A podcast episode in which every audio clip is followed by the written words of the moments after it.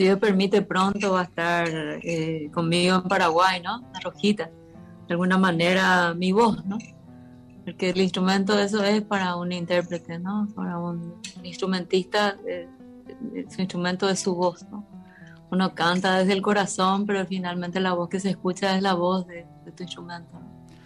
Bueno, Berta, una noticia, la noticia de la, de la devolución de un objeto valioso en esta parte del mundo sale en el diario, eh, digamos en el primer mundo que ya es más civilizado, más sensible, es un acto natural que surge de una persona de bien que se da cuenta de que por un azar de la vida algo que no es suyo o algo que viene eh, surge de una violencia y que le perjudicó a alguien, eso es, eh, un deber de conciencia devolverlo. Y esta persona que había adquirido la, guitarra sin saber su, su origen, eh, denunció y devolvió, un, gesto de mucha calidad, Berta. Así es, eh, y me siento muy agradecida por ese gesto de, buscar la información sobre el instrumento, encontrar que era un instrumento eh, robado y poder buscar la forma, protegiéndose también, poder encontrar las garantías como para hacer esa, esa devolución. Eh, me siento muy contenta, muy agradecida porque creo que hizo lo correcto. ¿Dónde está la rojita ahora mismo? Y hoy la, hoy la rojita está en manos de el, Cleveland Classical Guitar Society, está en Ohio y estamos coordinando en este momento cómo van a hacer la gente del, del Cleveland Guitar Society para traerme el instrumento a Paraguay. Bueno, el que debe estar en Ohio fue el señor que compró y lo engañaron. Berta, querida, Legado, eh, ¿se grabó con esta guitarra? Legado se grabó y hasta, hasta ayer pensé que iba a ser el, último disco que íbamos a grabar con La Rojita. Eh, es realmente un sonido que creo que muestra la madurez de un instrumento noble, un instrumento trabajado, un instrumento querido, ¿no? Eh, y un instrumento que me ha acompañado en muchos momentos eh, eh, muy, muy desafiantes de mi vida. Berta, ¿qué, propone Legado? ¿Tiene, ¿Tiene un eje temático? ¿Es un recorrido por tus, las canciones más queridas, las que más te significa por distintas etapas de tu vida como una estudiosa e intérprete? No, el legado es el legado de dos mujeres pioneras de la guitarra clásica que en tiempos en los cuales eh, no estaba bien visto que una mujer ni tocara la guitarra, ni compusiera, ni viajara con su instrumento, sin embargo lo hicieron desafiando un poco eh, las, las, normas de, de, ese tiempo y nos abrieron camino para que esto que hacemos hoy pueda ser una profesión de la cual vivimos. Me refiero a las figuras de María Luisa Nido y Ida Presti, María Luisa Nido, que fue la primera guitarrista clásica de América Latina, que compuso música, que arregló música, que inspiró compositores a que escribieran para ella, como es el caso de La Nidos Portrait, que es la obra que estoy grabando por primera vez en este disco y que es una obra que le dedica al maestro Sergio Assad. Eh, Ida Presti, que nació en 1924 en, París y que le bastaron los 42 escasos años que vivió para dejar una huella como la gran virtuosa de la guitarra del siglo XX, eh, que también compuso, también inspiró obra. Eh, la obra que escuchábamos se llama Segovia, que es una obra que, justamente como su nombre lo dice, está dedicada al gran eh, Andrés Segovia, compuesto por ella con un imaginario único y una sensibilidad muy particular, ¿no? que hizo que esa obra me, me atrayera mucho como para poder estudiarla y dejarla en este disco. Entonces el eje temático son obras escritas por ellas y obras eh, inspiradas por ellas.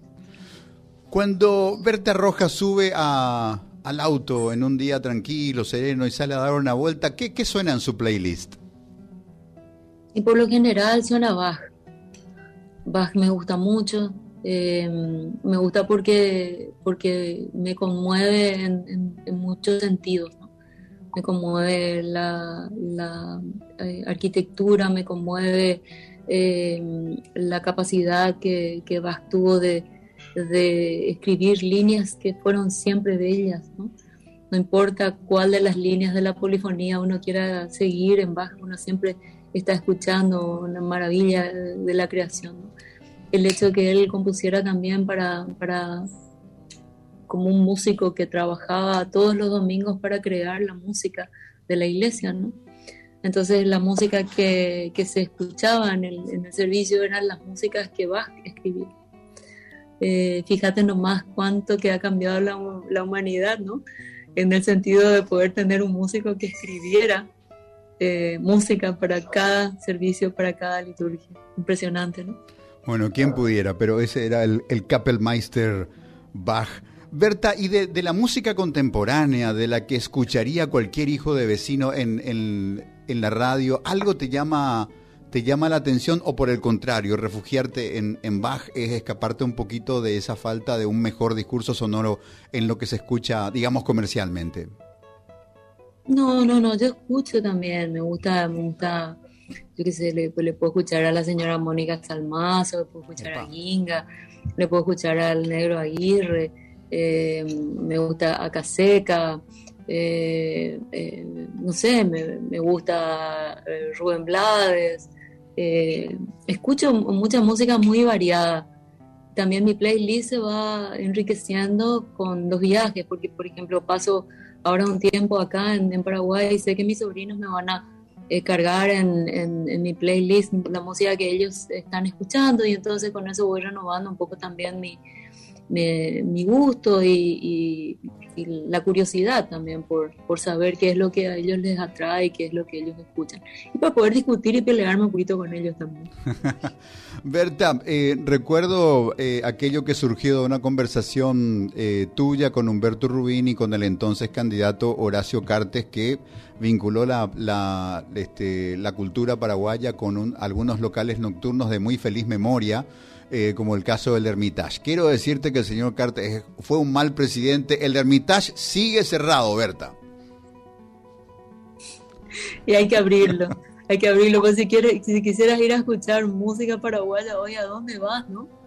Eh, que necesitamos esos, esos espacios donde eh, el músico profesional pueda mostrar su trabajo y donde podamos mostrarle también a, los visitantes extranjeros lo hermosa que es la, música, la música que está viva, ¿no?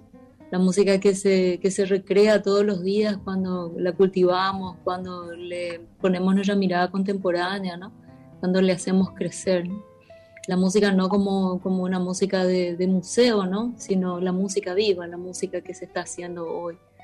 En fin, me parece que, que es muy importante seguir escribiendo los nuevos capítulos de, de la música paraguaya eh, trayéndolo en sonido contemporáneo, ¿no? Berta, ¿qué, ¿qué, sentís cuando lees las noticias de, Paraguay y nada está bien y todo parece que va a, empeorar? ¿Te sentís como alguien que está en una nave distante, distante, con ese dolor del extrañado, pero seguro mientras mira a lo lejos una estrella que se incendia? ¿Cómo sentís al Paraguay? No, yo no, para nada, me siento una persona distante, yo me levanto y escucho las noticias leo los diarios y participo de, de la vida, eh, tanto en Paraguay como trato también de, ser una, una, persona comprometida con la realidad que le toca en Estados Unidos, que hoy también es una realidad muy dura, eh, y también la realidad latinoamericana y en definitiva la realidad mundial. Creo que estamos en una crisis muy importante de deshumanización por sobre todas las cosas eh, donde creo que la búsqueda por, por eh, poseer cada vez más eh, nos está distanciando de los valores que realmente son los, los valores que como humanidad quizás fuera bueno que, que cultiváramos. ¿no? En ese sentido creo que la música es una nos da una posibilidad de, de aprender mucho, ¿no? porque el que hace música sabe escuchar, el que sabe música sabe la importancia del silencio entonces, el saber escuchar, saber hacer silencio, el saber resonar con el, otro, con el otro y el saber hablar cuando uno tiene algo para decir, como un buen músico de orquesta. Creo que eh, eso nos, nos podría ayudar mucho al diálogo y al gran entendimiento que debemos tener como, como humanidad. Un entendimiento que nos haga eh, darnos cuenta que en nuestro paso por la vida eh, si encontramos eh, un espacio de crecimiento común, entonces habremos, habremos hecho algo por, por dejar una mejor humanidad. Berta, eh, por último, a una intérprete y estudiosa de la guitarra clásica, cuando adquiere una suprema maestría, por supuesto, corresponde llamarla maestra, pero también y, tanto o más meritoriamente cuando es una maestra que tiene discípulos, que es tu caso, eh, enseñando en una de las instituciones de formación musical más prestigiosas de, Occidente. ¿Cómo es esa experiencia de, aula para vos, Berta? Porque hay grandes intérpretes y grandes músicos que no tienen la capacidad de transmitir lo, que saben, que son este, maestros enojados, nerviosos o maestros inviables. También el, ejercicio de la docencia es, es, un arte dentro del arte de, de ser un grande de la guitarra y el arte de la, empatía, me parece a mí, por excelencia, ¿no? Porque fíjate que nosotros trabajamos con lo más preciado que tiene un ser humano y que es su creatividad, en mi modesta opinión. Si vos uh, cercenás la creatividad de tu alumno, ¿qué, ¿qué, te queda para trabajar? Te queda nada.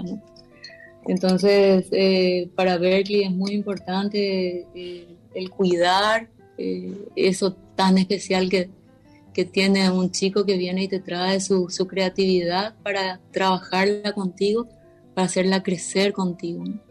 Y quién sabe hasta dónde lo puede llevar, ¿no?